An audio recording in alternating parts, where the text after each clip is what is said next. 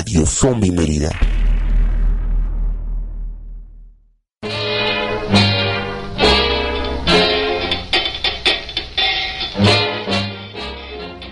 Y ya estamos iniciando una noche más de Radio Zombie Mérida desde la Blanca Mérida, ciudad de, eh, ciudad de Yucatán. Y Roja por sangre zombie, nada más por eso. sí, bueno, cada febrero y cada final de año se, se, se marca de rojo esta ciudad.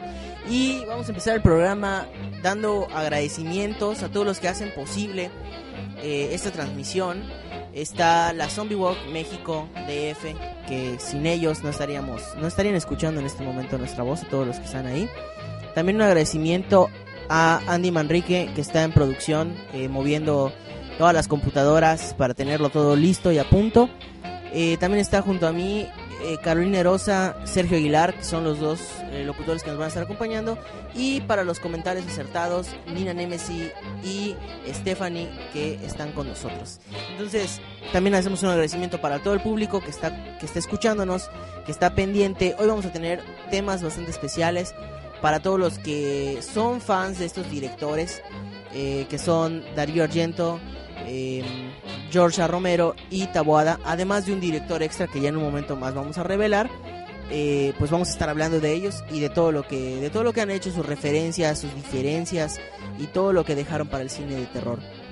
También tenemos notas especiales hoy, eh, notas de, de cine, porque resulta que Elijah Roth regresa a la dirección. Este director, eh, muchos lo catalogan como el marido de Tarantino, que lo vimos en, en Bastardo sin Gloria. Tiene algunas películas gore, dirigió también un tráiler falso para Grindhouse que se llamó este no no no no fue Don't.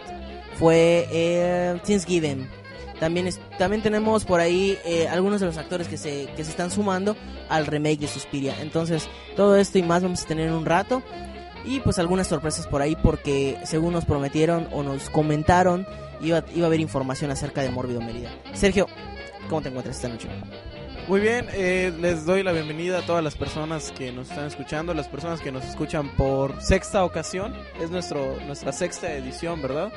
Eh, pues muchas gracias por permanecer fieles, fieles eh, como difuntos, fieles zombies, eh, y también a quienes son vam- vampiros, u hombres lobo, momias, etc. También muchas gracias. Eh, a las personas que nos están escuchando por primera vez, pues bueno, eh, esperamos que sea de su agrado, de su agrado sangriento. Y enviamos saludos a todas las personas que nos están escuchando en el interior de la República, sobre todo a los zombies hermanos de todas las ciudades, ¿no? También está con nosotros Carolina Rosa, ¿cómo te encuentras? Buenas.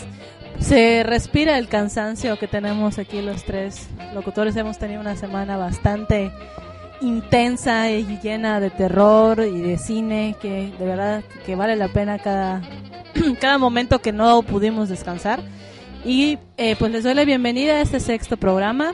Eh, la Blanca Mérida que los viernes se tiñe de rojo para platicar acerca de nuestro hobby, que es el terror, y más que nada nuestros que nuestros hermanos zombies nos escuchen y se pasen un buen rato con nosotros. Creo que este vale la pena que les comente que esta semana estuvimos muy ocupados gracias a un congreso de, eh, donde fuimos invitados y su servidora y Kevin y Sergio ah, participamos en el análisis psicológico de dos películas muy muy muy famosas llamadas La Naranja Mecánica y eh, Donnie Darko. La verdad se puso muy bien, eh, estuvo muy interesante, hubo ovaciones a las películas, hubo eh, muchos comentarios acerca de no solo la parte psicológica, sino la parte de propiamente ya lo que pertenece a la cinematografía. Y hemos visto con mucho agrado que de la primera vez que lo hicimos hace un año, que tuvimos una buena asistencia, la duplicamos y estaba platicando con las autoridades que dijeron que a pesar del horario tuvimos un buen margen de asistencia y de manera voluntaria a las funciones. Entonces nos plantearon que se repite el año que viene con un día más, ya no sean dos, sino que ya sean tres.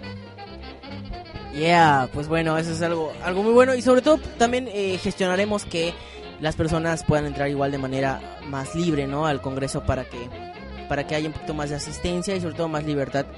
Sergio, eh, ¿qué tenemos hoy en Lista Manía? Bueno, para empezar no revelado cuál es el tema.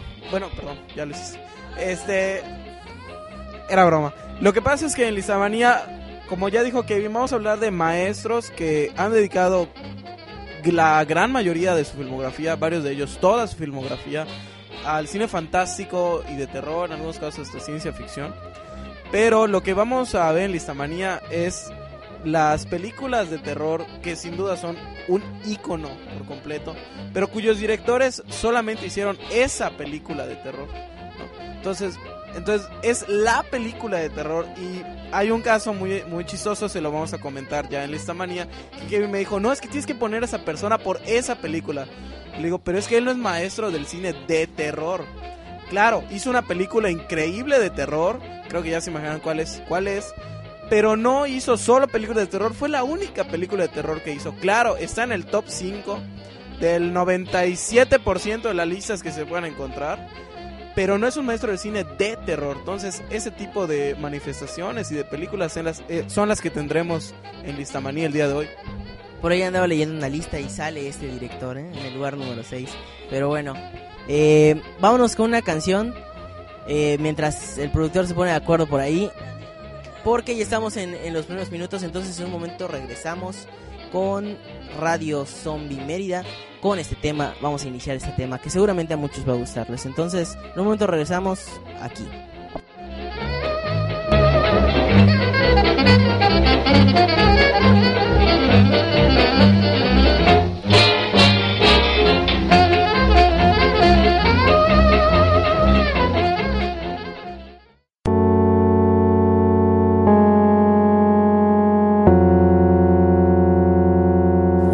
Radio Zombie Mérida.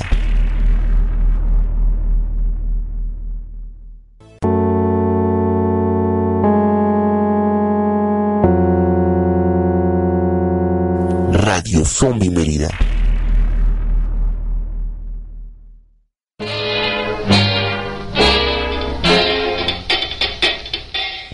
Y ya regresamos a este programa Radio Zombie Mérida para, para hablar acerca de estos directores que yo creo que nos han marcado de alguna manera. Este en Caro pues se siente muy este ¿qué, qué diremos? ¿Qué diremos? Muy inspirada cuando ve las películas de Darío Argento. Este Sergio también es un gran conocedor. Yo yo me inclino más hacia Romero, aunque eh, porque va más hacia los zombies, no tanto porque sea un maestro, maestro del terror, aunque claro, dejó su marca definitivamente. Y también Carlos Enrique Tawada, ¿no? ¿Qué les parece si iniciamos con Darío Argento? Sergio, ¿quieres introducirnos a este tema? Bueno, Darío Argento es sin duda la figura del cine de, del cine giallo italiano, que fue un subgénero del cine de terror y thriller eh, de suspenso, que tuvo auge hacia finales de los 60, inicios de los 70. Sin duda otras figuras que vale la pena revisar si no conocen de esto es Mario Bava y Lamberto Bava, este, que tienen el mismo apellido, no son necesariamente hermanos. Darío Argento fue la figura principal, no solo por el hecho de que dejó unas imágenes tan cautivadoras, sino que supo conocer el género, este subgénero del cine de terror, porque fue casi casi el que lo creó, ¿no? El giallo se basa en cómics, así como Pulp Fiction de alguna manera es un homenaje a las, a las historietas pulp. Bueno, eh, el cine giallo es un homenaje a esas historietas que se imprimían en papel amarillo, que pueden encontrar algunas de ellas incluso en, los, en una librería de acá de la ciudad, no quiero mencionar nombres. Es una librería basada en el infierno, de, de un autor que escribió sobre un infierno. Este, y de hecho hay algunas historietas ya lo allá este, de Agatha Christie. Pero bueno, lo interesante de este género es que de alguna manera, sé que es en términos muy burdos de mencionarlo, pero es realmente Hitchcock vuelto sangriento, Hitchcock vuelto gore, ¿no? Siguen siendo historias policíacas, historias de suspenso. Eh, hay el elemento del asesinato, del crimen, pero mucho más eh, explícito de algún modo, ¿no? Y creo que la película verdaderamente inaugural de ese género, que es de Darío Argento, es El pájaro de las plumas de cristal, este, hacia el 71. Saludos. Por cierto, se nos olvidaba, podemos enviar saludos, todos pueden enviar saludos a Zombie Walk Merida. Ahí nos ponen sus comentarios y los vamos a leer aquí. Eh, algún comentario que tengan, si han visto este Sí, bueno, ahí nos, eh, nos dice el productor que Deadpool Mercenario como cada noche nos está siguiendo. Un gran saludo y pues a ver si no a ver si no no participas, ¿no? Y nos dices qué películas has visto de Argento, de Romero, que yo me imagino que habrá visto bastantes de Romero y de Carlos Enrique Taguada. Caro, eh, no sé si ya viste El pájaro de las plumas de cristal, porque es una película muy complicada de conseguir. Sergio eh, la tiene, Eh, de hecho creo que ni tiene subtítulos en, en español, pero seguramente sí, sí viste Suspiria. ¿Qué te dejó Suspiria o Rojo Profundo? ¿Qué te ha dejado sus películas de Darío Argento? ¿Por qué te gusta? Wow, difícil pregunta, muy interesante. En cuestión de rojo profundo o rojo o, bueno, Sergio me, me corregirá después en, italiano porque estoy un poquito cansada. Eh, la verdad, desde el inicio hasta el final, eh, para mí en lo particular es una película que me cautiva. No es así como que digas la película que eh, todo mundo le gustaría, pero es muy interesante ver que si tú tienes diferentes gustos, te va a cubrir todas las necesidades desde la trama policíaca, la gente sospechosa que te ve en las esquinas, desde los accidentes así casi grotescos, la sangre. O sea, eh, de verdad no te vas a mantener, eh, te va a mantener al filo del asiento por rato. Y Suspiria, Suspiria yo recuerdo la primera vez que, porque yo la vi en YouTube, porque es difícil, yo la verdad no he visto el disco, es difícil de conseguir. Eh, luego Sergio hará su comentario, su acotación acerca de Suspiria desde la primera escena que sale la, la chava, no quiero quemar la película, de verdad traten de conseguirla. Me quedé cautivada y dije, no frieguen, así debió ser el exorcista. De verdad, yo sé que alguien va a venir y me va a decir, ¿qué te pasa, blasfema? Pero de verdad dije, esto era lo que le faltaba al exorcista como para que dijera, wow, me inclino, y sí me inclino a sus pies.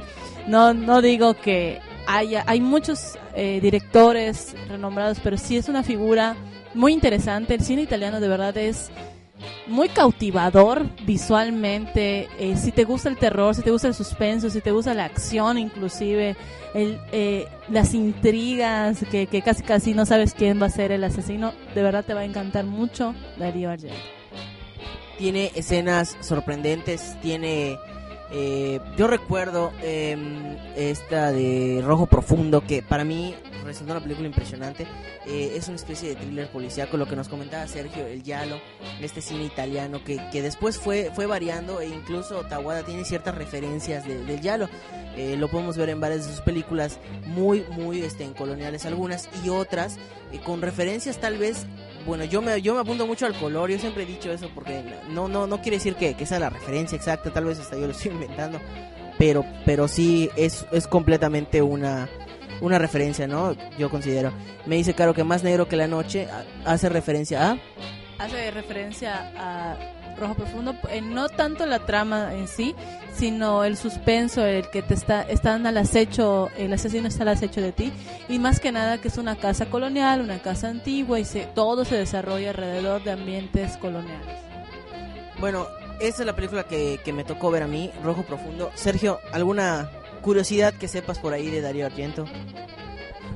Pues bueno, lo- ya habíamos mencionado que iba a sacar Drácula. Me acuerdo cuando lo comentó, lo comentamos con Caro. Ella se puso súper escéptica. Dijo, "Uh, sí, ya sé. Como diciendo, no la quiero ver, no sé qué tontería está haciendo. Va a estar en una función de medianoche en Cannes con la última película de Takashi Miike. Digo, la última de las últimas dos semanas porque hace una película cada mes casi. Este, po- por otro lado, lo que sí mencionaría es que sí, el DVD de Suspiria es bastante difícil de conseguir. La única versión que pude haber tenido acceso era una que vendían en Amazon, en el Reino Unido, y costaba más de 500 pesos. Eh, la verdad sí era bastante caro. La del pájaro de las plumas de cristal la pude conseguir. No tiene subtítulos en español, eso sí, pero para quienes son verdaderos fanáticos, pues sabemos que no nos importa, ¿no? Vale mucho la pena, son dos DVDs. Digo, al menos los tienen en inglés porque no te imagino leyendo en italiano. No, personalmente no sé italiano, claro, tiene, tiene en inglés, tiene en inglés. Casi ningún DVD, ninguna distribuidora saca subtítulos sin tener subtítulos en inglés, ¿no? Bueno, este, en sí suele pasar de repente. Entonces, ¿ustedes qué impresiones tienen de, de, de, de- de Darío Argento? Pónganlo en nuestra página, ¿no? En Zombie Walk Mérida y nosotros vamos a leer los comentarios. Así como que también si nos quieren recomendar una película perdida que sepan o un o algún este dato curioso igual. Ahorita nos va a hacer un comentario Stephanie de Darío Argento. Bueno, otra cosa sobre las películas de Darío Argento, al menos las primeras son muy teatrales. Eh, como que sí hace mucho este, énfasis en las expresiones de los actores. Sobre todo, este, de repente eh, es gratificante ver de que es un, pues, un director este, contemporáneo, entonces pone música dramática muy al estilo de películas antiguas y hace el uso, no estoy muy segura cómo se llama ese tipo de enfoque, de que cuando te quieren hacer ver que veas algo, sí te hacen un zoom dramático. Entonces, este, son muy, pues la mayoría de sus películas no son tanto como de terror, como de suspenso, al menos las que yo he visto, pero definitivamente este, es tan, son tan buenas que la barrera cultural de que obviamente hay muchas diferencias entre las películas, los thrillers gringos, los, el thriller, este, los pocos thrillers mexicanos que, hemos visto y sin embargo sientes que le entiendes en todo momento, o sea, lo hace universal. Entonces eso es un, este, una característica muy buena de Darío Argento. Ah, yo les iba a recomendar una película rara que tiene tres versiones. La primera es este, de los 70 que es una animación. La segunda es de 2007, que es otra animación. Y la buena es este, de 2009, que está hecha por estudiantes alemanes. Se trata de un cuento alemán que se llama Die drei Raubers, que se llama Los tres ladrones, está bastante padre porque se trata de que un, están en los años 1700 y unos este, chiquillos que se rehusan a entrar al servicio del rey deciden vivir como bandoleros en, ¿cómo se llama esto? En el bosque. Y como eran inteligentes, uno tenía una pistola, el otro tenía un soplador de pimienta y el otro tenía un hacha. Y está bastante padre porque hay una parte en la película de personas donde dices, bueno, el hacha era roja y luego te das cuenta que no, el hacha era así porque era la sangre de las personas la que la hacía roja. Está así que padre. Y, y bueno, se relaciona con Darío Argento por el color. A ver, ¿por qué? ¿Por qué? A ver. Por las películas que son difíciles de, de conseguir. Ah, bueno. Eso lo explica todo. Y bueno, Andy, este, en un momento más nos vamos a ir con una canción, Andy es el productor. Este, para pasar al siguiente, yo creo que por decisión general vamos a hablar de George Romero. Sí, para que para que introduzcamos el tema zombie. Por decisión dictatorial. Sí, por no por decisión general porque nos están escuchando puros zombies.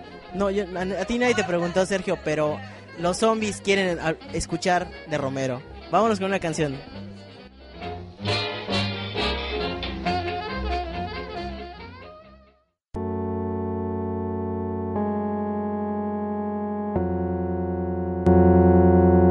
Radio Zombie Mérida.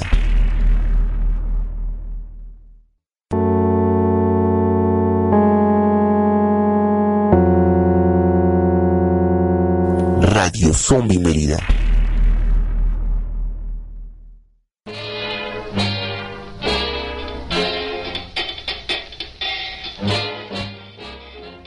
Ya regresamos a Radio Zombie Mérida y estamos a punto de introducir uno de los temas favoritos de los zombies y este es el de George A. Romero, Papá Zombie. Y para esto yo creo que Caro nos va a dar una introducción este, de lo que es el cine zombie. Y luego Sergio, porque parece no estar muy contento con que se haya elegido Romero. Me viene valiendo un reverendo pepino.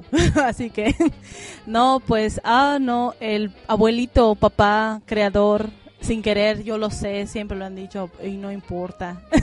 de los zombies, la, en lo particular, los zombies que más me gustan son los de Romero, son eh, específicamente los que tal vez no sean los más impactantes como los modernos, los infectados, pero tienen ese encanto de que aunque sean lentos, cuando te agarran, ah, ya, ya no, ya no, ya no tienes nada que hacer. Y mucho de la ah, crítica social que siempre hace, en todas sus películas lo vas a ver reflejado. Eh, es una persona que te dice, te voy a dar lo que quieres ver, pero también te voy a decir lo que yo opino. O sea, no, de verdad es muy no es impulsivo, sino que hace lo que él quiere con sus películas. Se le ha criticado de que es una persona muy eh, comercial en los últimos años, pero claro que tenemos que tener en cuenta que sigue manteniendo la misma línea, por eso ha creado diferentes partes de su misma historia y que de verdad nos ha dejado un legado. Díganlo nosotros, ¿no? De, de ahí nació mi amor por los zombies. Por eso hay una marcha, bueno, por mi parte, por eso me animé a participar en una marcha zombie. Y mucha gente que no lo conocía, por ejemplo, Kevin, eh, no sé, digo, no lo conocía como tal. Ay, perdóname, la porque déjenme decirles que Kevin no le gustaba el terror, aunque me hagas cara de que qué le pasa, que se defienda ahorita. No, es eso, sino que, pues bueno, ya luego, luego te comentaré que... Pero bueno, George A. Romero nació el 4 de febrero, nació el 4 de febrero y justamente por eso la marcha zombie en Mérida y en muchas otras partes del mundo se realiza la primera semana de febrero. Y incluso eh, hay, una, hay un pequeño debate entre qué día es el día del zombie. Algunos lo ponen en agosto, otros lo ponen en octubre. Este, aquí nosotros decimos que es el, el, el 4, el 4 de febrero. Entonces, pues igual a- invitamos a la gente a comentar este en qué día, qué día es el día del zombie, ¿no? Y bueno, bueno, Guadalajara, de hecho, su marcha se llama justamente Día del Zombie. No le ponen Zombie Walk. Entonces, pues yo creo que Romero es un maestro del terror porque supo hacer una película ya independientemente de lo que haya deseado decir con ella o, copiarle a quien quiera copiarle, porque incluso se dice que quiso hacer un, un Soy leyenda pero sin pagar derechos. Eh, pues, pues lo logró, ¿no? Hizo una película genial que se volvió de culto enseguida. Es algo muy complicado de, de- realizar, que tuvo éxito en el momento en que la, que la hizo. Y, no solo eso, sino que el éxito se mantiene hasta ahorita. Claro que desgraciadamente por un error de, de pues prácticamente de políticas no pusieron ahí que es un que el, el anuncio de derechos de autor y la película se estuvo distribuyendo de, de manera de dominio público prácticamente cualquiera podía hacer un DVD de la película y venderlo los zombies de George. Romero ¿cómo son los, los zombies de George. Romero? son zombies lentos Eh, generalmente en el universo de George. Romero el zombie eh, muere y luego revive o sea incluso cuando te muerden primero pasas por el proceso como de una enfermedad, ya que te mueres, regresas a la vida como un zombie. No es como en este momento son los infectados, o, o dependiendo del autor, o el director, o el escritor de la película, en donde los zombies ya son, eh, prácticamente se infectan en cuestión de segundos, ¿no? Eh, los zombies de Romero tenían crítica social. Yo creo que, creo que al final los zombies terminan evolucionando y no ha sido la idea más acertada de Romero. Eso ha sido lo más complicado para él. No, sé si todos estén de acuerdo, todos los radioescuchas. Por ejemplo, con eh, el Land of the Dead, que, que los zombies incluso ya empiezan a, a nadar y uno ya se puede comunicar con los otros. Entonces, hay, un, hay una cierta evolución, ¿no? Entonces, tal vez no todos estén de acuerdo con esto. George Romero ha trabajado con gente como Tarantino, ha trabajado con, gente como Stephen King, que prestan sus voces para una de sus películas. Eh, si no me equivoco, Diary of the Dead. Y, bueno, Sergio, ¿tú qué opinión te traes de, de George. Romero? Pues claro, ha sido alguien que ha explotado esta imagen de los zombies. Han sido varias las entrevistas en las que él ha afirmado que no se considera el padre del cine zombie. No se considera tampoco el maestro de, de ese arte de hacer películas de infectados, zombies, muertos vivientes o como le quieran llamar. Pero sin duda, La Noche de los Muertos Vivientes es más que un producto cultural, es este, una joya de no solo del cine terror, de, de la cinematografía mundial. Es una película que ha sido más un parteaguas, es realmente un punto y aparte iniciar otro capítulo. Eh, y se merece un gran aplauso por ello, ¿no? Pero hasta ahí, yo creo que por esa obra. Pues ya saben, ¿no? Este, zombies, si quieren pues, mentar madres, aquí está abierto el muro de la marcha zombie para que le pongan lo que quieran a Sergio. Porque pues dice que él, que hasta ahí, yo, bueno, está bien porque así, así entra el debate eh, en este programa, ¿no? Este, el que, que sí hay un debate porque, pues, no podemos comparar, yo creo, el nivel de cada director, o sea, cada quien en su, en su país y cada quien en su estilo y cada quien en sus referencias, porque obviamente, bueno, por decir, hace Argento trabaja en una película de, de George. Romero. Entonces ahí vemos una, una referencia muy básica, un, un, un simple trabajo en conjunto de, de la hija de Darío Argento, de la, como muchos dicen, la, la hermosa hija de Darío Argento. Stephanie, tienes un comentario, ¿no? Bueno, sí. De, hecho, una vez platicando con Kevin, salió a colación la película, la primera película de Romero, donde yo decía de que sí había sido algo súper aventado y que probablemente muy pensado, que el protagonista fuera de color negro, o sea, el, el héroe, por así decirlo.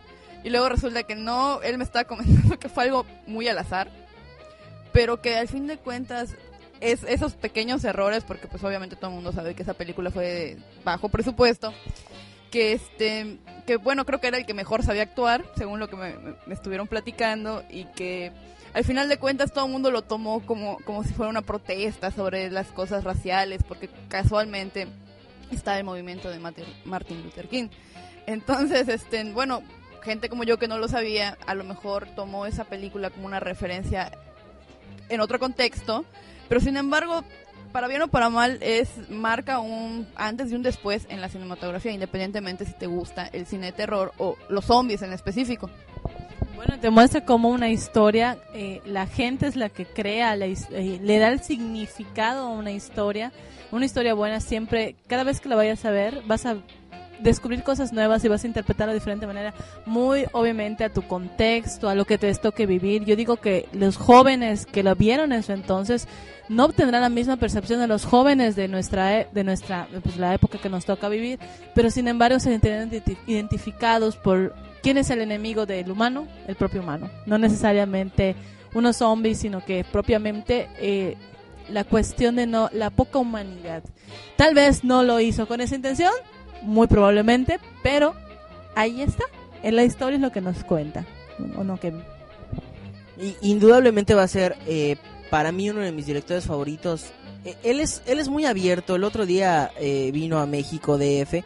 Eh, Chumoy Zombie Master tuvo el placer de conocerlo. O sea, el encuentro de los máximos repre- representantes zombies. Porque a final de cuentas, eh, el Chumoy pues ha sido el, el- el- líder de la marcha zombie más grande del mundo. O sea, él tiene ese derecho y, y- y aunque a algunos les duela, tuvo el derecho y placer de conocerlo.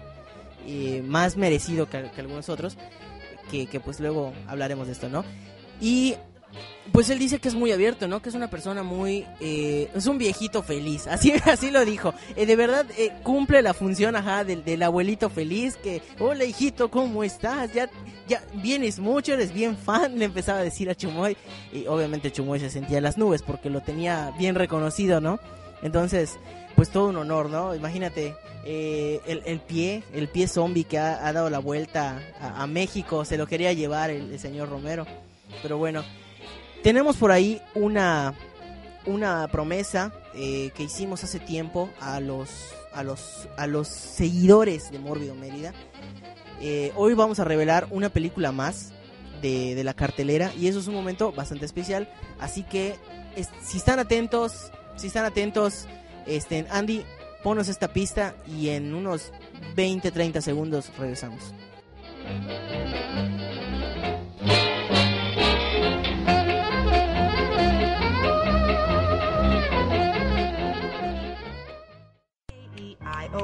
Icky so.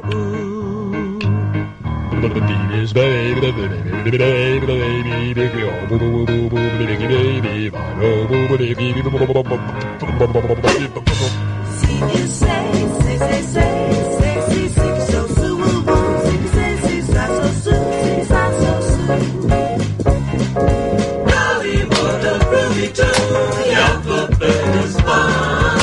Consonants and vowels to learn have you been the door? Happy space, bright bo boo, if you gay. You, you, you. Piggy baby, bright bo boo, picky bye fuck you. She is gay, gay, gay, gay, gay guy, gay go, goo, goo, goo, oh, man, gay guy. Huh, shut up.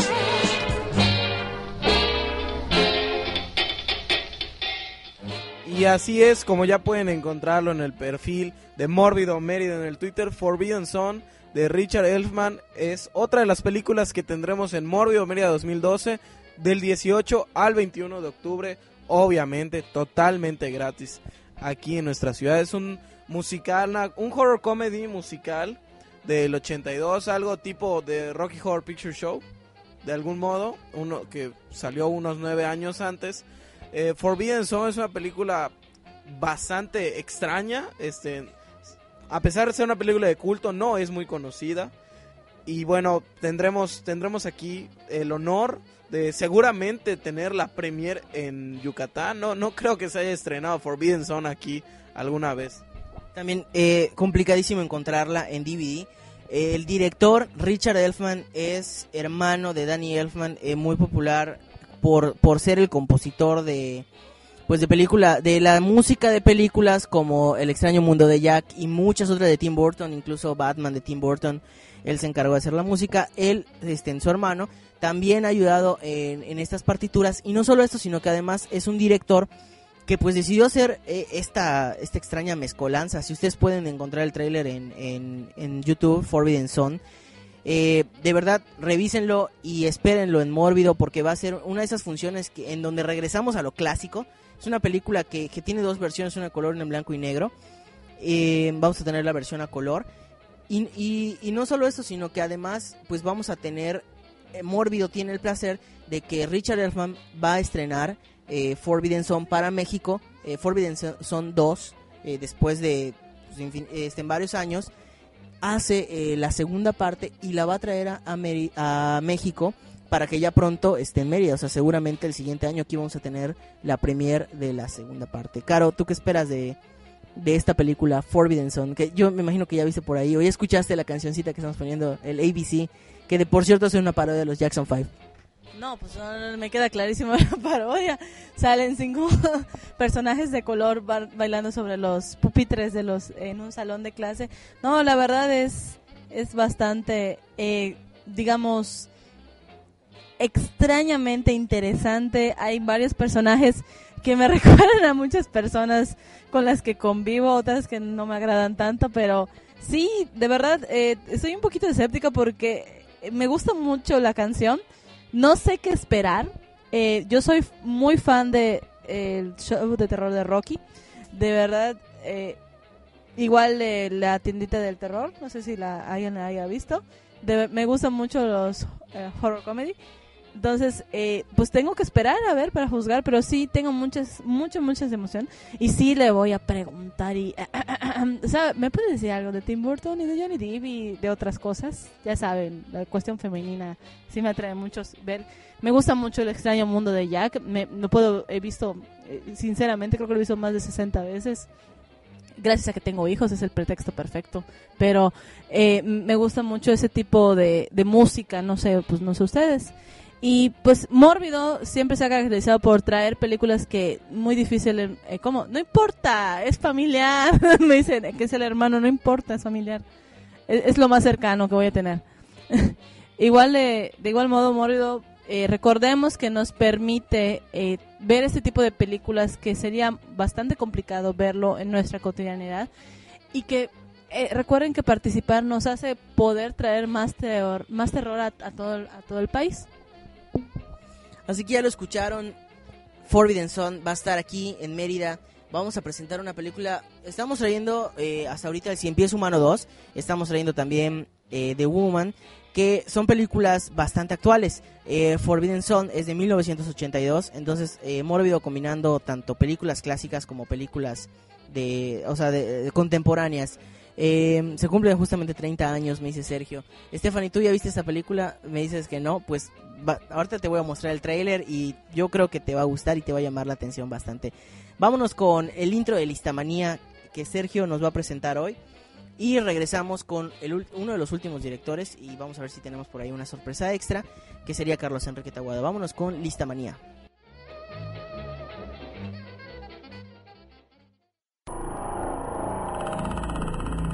Listamanía.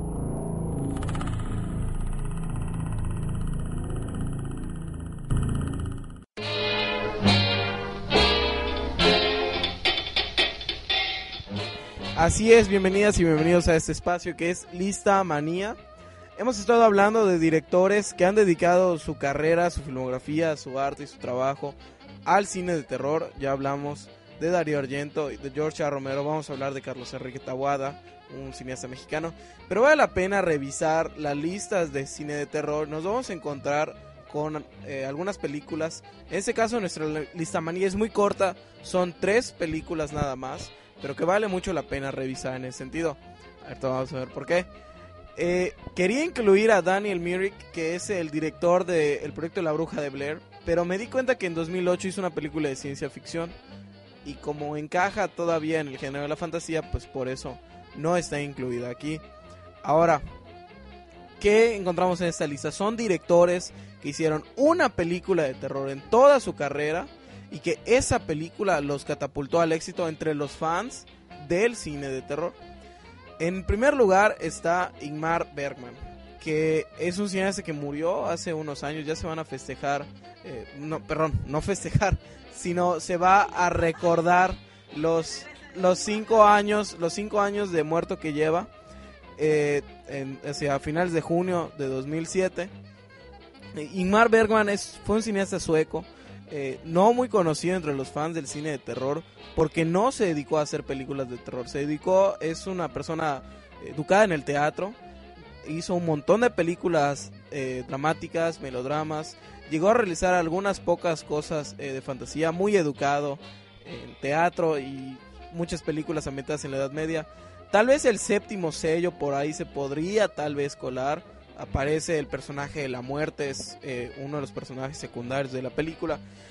Sin duda, ¿qué resalta de aquí? ¿Por qué está Ingmar Bergman en esta lista? Por una película que se llama The Hour of the Wolf, La Hora del Lobo, en 1967, con Max von Sydow, que es un super actor que creo que desde los 70 no ha envejecido ni un segundo el señor. Algo hace, en algún lugar duerme, tiene un pacto con el diablo, se ve igual de jovencito que hace 40 años, digo, es impresionante. Lo vi ahorita en esta de eh, Extremely Loud and Incredibly Close. Y él aparece como, como, una, como un abuelo, pero la verdad parece que envejeció 3 años durante los últimos 40, ¿no? Esta película, The Hour of the Wolf, es la historia de un artista, un pintor, eh, cuya esposa falleció a causa de este hecho tan eh, estresante, de algún modo tan traumático. Comienza a tener alucinaciones relacionadas a sus pinturas y empieza a ver eh, a personas con cabezas de pájaros, por ejemplo. Empieza a ver sombras en las paredes, eh, asesinatos y demás. Eh, realmente es sobre demonios, claro, eso es en blanco y negro. Es el cine que mejor hizo Ingmar Bergman, que es el blanco y negro. Y yo creo que es una super película para revisar. En este caso, es un poquito difícil de conseguir. Tal vez este, realmente solo la conozco en un lugar de estos eh, que hay muchas tiendas en, en México. Las venden por paquetes junto con otras dos. Pero vale la pena revisarla. Está en la lista porque Ingmar Bergman es una persona que jamás se dedicó a hacer este tipo de películas. Que es de los directores que menos pensé que le interesaría hacer una película de terror. E hizo una película de terror, ¿no? Ahora, los siguientes dos lugares son los dos lugares que siempre se disputan. Los primeros dos entre las películas de entre las 100 mejores películas del cine de terror. Y aquí vamos a entrar en una discusión con Kevin porque yo considero que están entre el top 3 de cualquier lista que se quiera dar a respetar sobre cine de terror. No voy a decir cuál es el 1 y cuál es el 2 eh, para no caer en provocaciones y no caer en discusiones que lo diga el público. Así es. Eh, recuerden que lo que hay que calificar es un cineasta que verdaderamente se alejó de lo que había hecho para hacer una película de terror tan tan buena y no volver a hacer nada de terror. ¿Cuáles son esas dos películas? El Exorcista de William Friedkin y El Resplandor de Stanley Kubrick. Ninguno de ellos hizo jamás otra película de terror. Stanley Kubrick, claro, sabrán, no voy a, no voy a mentir, no soy un hipócrita, soy un gran fanático de la obra de Stanley Kubrick. Sobre todo lo que yo encuentro en él es una gran versatilidad genérica y lo ves en las películas. Digo, su única película de terror es considerada en la gran mayoría de las listas en el top 4 de películas de terror. Mucha gente que se ha dedicado a hacer películas de terror toda su vida no entra en las primeras 500, yo creo. Y bueno, que solo hayas hecho una, y digo, su única película de ciencia ficción es considerada la mejor película de ciencia ficción. Su única película sobre la guerra de Vietnam es considerada entre las mejores películas sobre, sobre guerra. Y cine erótico y cine de comedia y demás. El Resplandor de Stanley Kubrick, al igual que El Exorcista, son películas que jamás van a pasar de moda, creo yo. No han envejecido ni un segundo, ni un minuto. Se ven igual de frescas. Cautivan a nuevas generaciones siempre. Son verdaderamente de cine de culto. William Friedkin tampoco hizo más películas de terror. Yo creo que vale la pena revisar de nuevo estas cintas sobre todo pensando en eso, ¿no?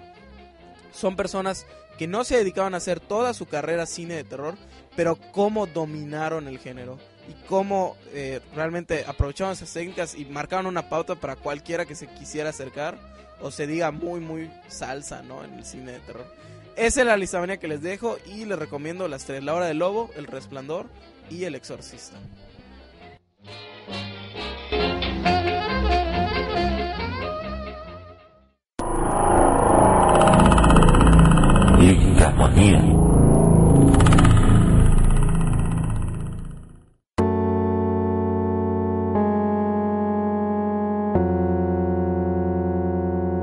Radio Zombie Mérida.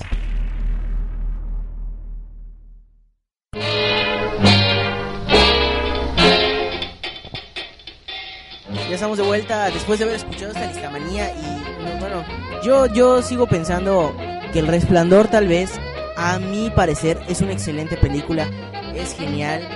Este, la puedo ver igual muchísimas veces y no me canso, pero creo que en mis gustos personales y tal vez eh, en lo que se refiere a lo que debe causarte una película de terror, no está eh, entre los primeros tres, tal vez cuatro o cinco.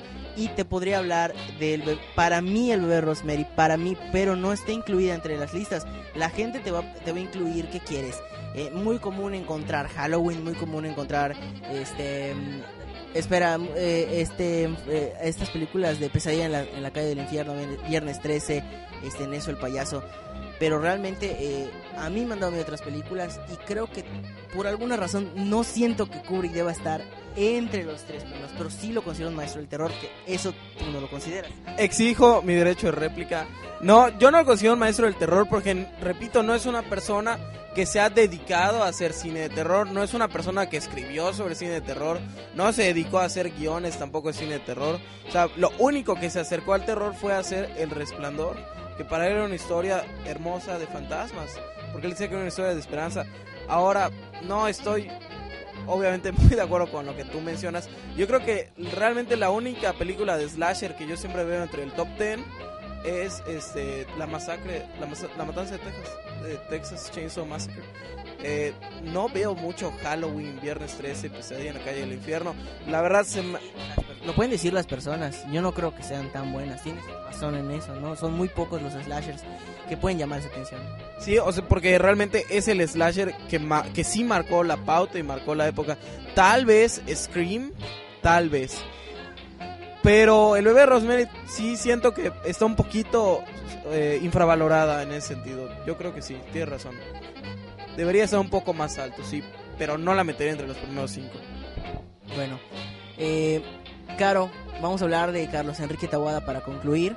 Este, en concluir no quiere decir que ya nos vamos en unos dos minutos, no, tenemos un ratito para, para hablar de este gran director que yo creo que su principal eh, virtud no es que sea mexicano, sino que de verdad logró, no, porque es mexicano y es un orgullo para nosotros, pero su principal virtud es que logró hacer, eh, logró quitarle el sueño a dos generaciones este, de jóvenes y hoy actualmente adultos que vieron sus películas en televisión, en el cine, Más Negro que la Noche, Hasta el Viento Tiene Miedo, eh, Veneno para las Hadas, películas, El Libro de Piedra, eh, co- con varios, este, dos de ellos con remakes muy poco afortunados, que, que no, no recomendamos que revisen, revisen las originales, son muy buenas.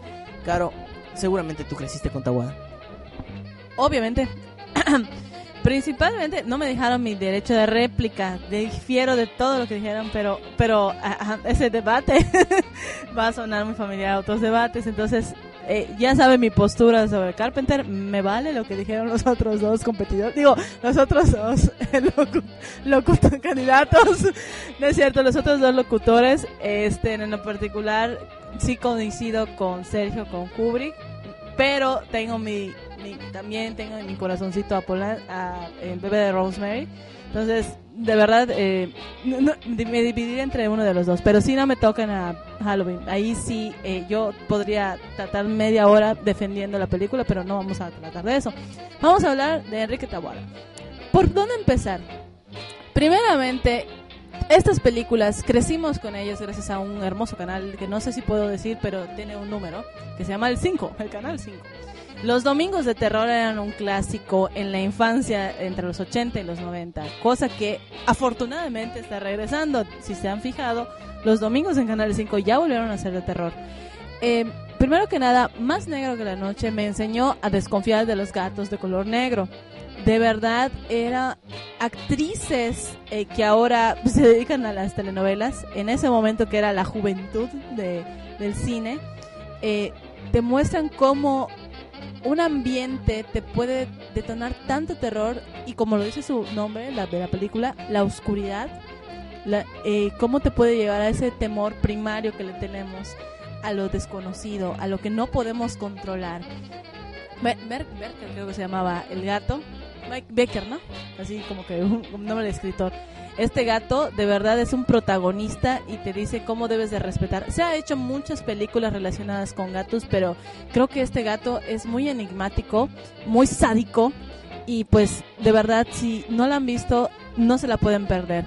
Veneno para las hadas, de verdad es una, una obra de arte, musicalmente, visualmente tal vez no tenga lo que tenemos en la actualidad, pero te va llevando paulatinamente en la historia, eh, te muestra mucho cómo, eh, quién es, en este caso, la bruja, que esa es la temática.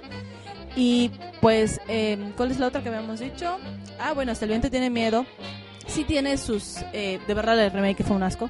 De, difiero, de oh sí, me quería arrancar los ojos cuando vi lo que hicieron.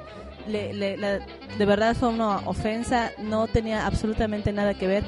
No vea, vean la original, de verdad, sí, eh, verán una historia completamente distinta, una historia llena de misterio, de, de lo que nos caracteriza mucho a México sobre las historias de fantasmas, sobre inclusive eh, cómo la historia se va llevando sobre un grupo de jóvenes, de mujeres jóvenes, y de verdad no se, no se queden con la versión nueva, busquen la, versión original, que igual tenía actrices muy renombradas en ese entonces, ¿ah? o sea, muy jovenzuelas, pero eran, eran muy buenas actrices, eran unas niñitas. Y ya por último, eh, el libro de piedra es muy...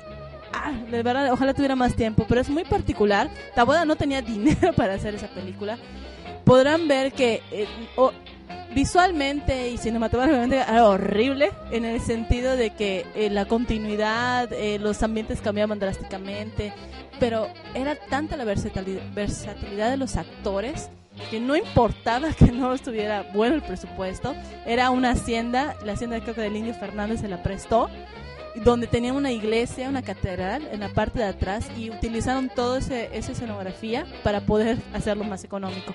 Y la verdad no he visto la nueva, pero la anterior eh, era maravillosa la historia. La historia en sí, no, no hay que criticarla tanto porque hay quienes dicen, no, es que era muy fantasiosa y demás. Por favor, era una niña que revivía lagartijas. Hay que tener cierta... Recuerden que no es un... eh, no es un reportaje de la vida real, es una película. Aquí Stephanie nos quiere comentar algo hace rato, quiere quitar el micrófono.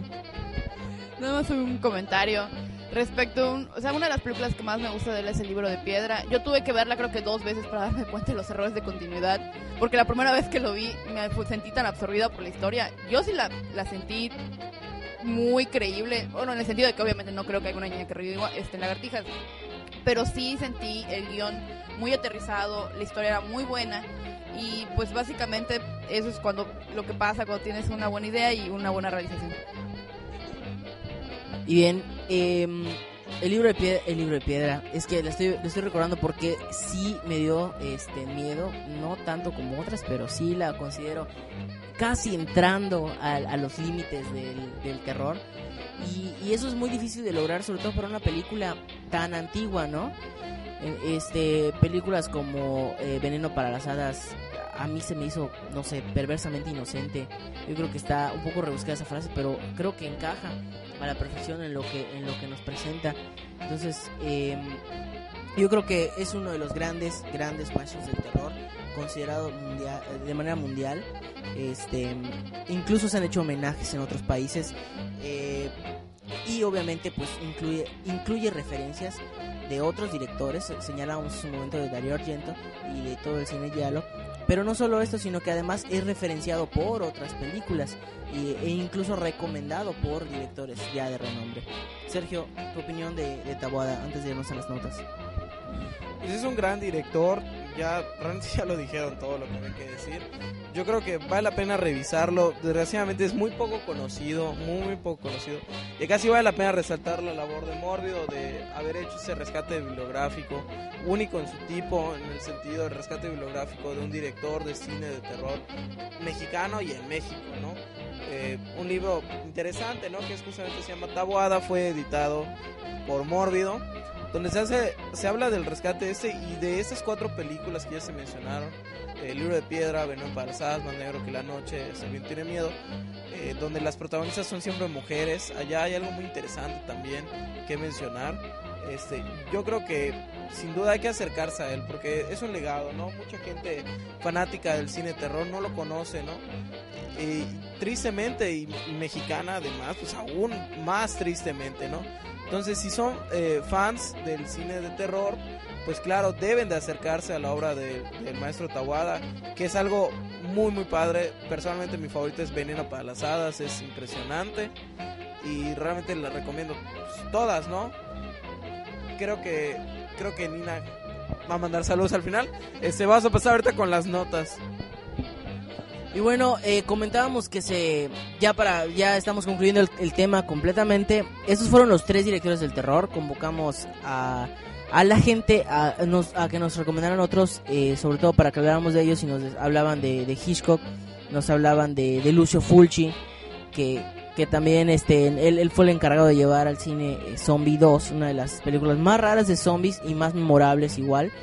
Pero este, ya habrá ocasión. Yo, yo creo que este, este tema es digno para una segunda parte porque hay maestros del terror. Imagínense hablar de la literatura con Stephen King. Eh, eh, en- eh, bueno, claro, Edgar Allan Poe, eh, Lovecraft, este, este, este mismo, se, se me estaba yendo su nombre. Pero bueno, yo creo que podemos hacer una segunda parte e incluir incluso muchísimas más figuras de ese terror. Pero bueno, vámonos a unas notas rápidas antes de dar por finalizado el programa y de que Nina mande un saludo, unos saludos especiales que tiene por ahí. Resulta que Eli Roth va a regresar a va a regresar al cine, va a dirigir una película. Eh, pero también se ya se están dando los nombres para eh, los actores que van a estar en el remake de Suspiria. Ellos son eh, Isabel Horpert, Janet McTeer, eh, Michael Nivsky, Angie True, que son varios nombres que se suman para este remake que no estaba muy claro hace mucho tiempo si, si este remake de, justamente de Darío Argento iba a ser una, una serie de televisión o iba a ser una película. Todo parece indicar que, que va a ser una película y que la vamos a estar viendo aproximadamente eh, pues unos meses posteriores a septiembre, que es cuando inicia el rodaje. Entonces, pues esperémoslo a ver si no terminan arruinando un- una película tan clásica, ¿no? Como Suspiria. Claro, yo sé que no estás tan, tan de acuerdo con esos remakes. Así una rápida opinión que quieras decir de, de qué esperas o, qué no deben hacer para arruinarla. demonios diré Eh, este yo estoy sinceramente paniqueada Eh, me destrozarían el corazón y el alma si hicieran algo que no fuera digno de esta obra de arte Eh, ojalá ojalá de verdad que se esfuercen mucho porque tienen un público muy crítico muy muy muy que va a ser muy duro si de verdad hacen lo que últimamente han estado haciendo con los remakes y de igual modo viene el remake de Carrie, igual yo espero lo mismo. Yo no no no emito juicio hasta que lo vea, de verdad. Me, me reservo mi comentario. Y la última nota es que Eli Roth regresa a la dirección con una película que se va a llamar The Green Inferno. Eh, parece, todo parece indicar que va a ser un, una película ubicada en Centroamérica que va a incluir selvas, demonios ancestra- ancestrales. Sus películas suelen ser muy gore, igual un poquito complicadas de conseguir. Así que esperémosla, eh, inicia su rodaje este año. Son noticias que se están dando desde, desde Cannes, que seguramente la siguiente semana tendremos noticias de todo lo que se ha presentado eh, de cine fantástico y de terror. Y pues igual algo rescatable por ahí, ¿no? Y bueno, pues este ha sido todo en Radio, en Radio Zombie Mérida. Los esperamos la siguiente semana, el siguiente viernes a las 9. Nina va a dar una, una felicitación a, a unos compañeros que tiene pendientes. Este, antes de, antes de despedirnos, pues Nina, micrófono. Ver, super felicitaciones rápidas para Agus Vargas, que es un super amigo y que cumple años la semana que viene y que nos está oyendo. Y también para Johnny, que es el rey de carnaval de la comparsa Cosplay 2013 del año que viene. Y pues resulta que ambos cumplen años, uno cumple el viernes y el otro cumple el sábado y los dos nos están oyendo y les mando muchos saludos. Bueno, pues felicidades. Y bueno, me despido. Yo soy Kevin Manrique. Nos escuchamos la siguiente semana. Carolina de Baza, nos vemos la siguiente semana. Y Sergio Aguilar, nos vemos la siguiente semana. Y dice Nina que faltó uno, lo, fe- lo felicitará la siguiente semana. Hasta luego.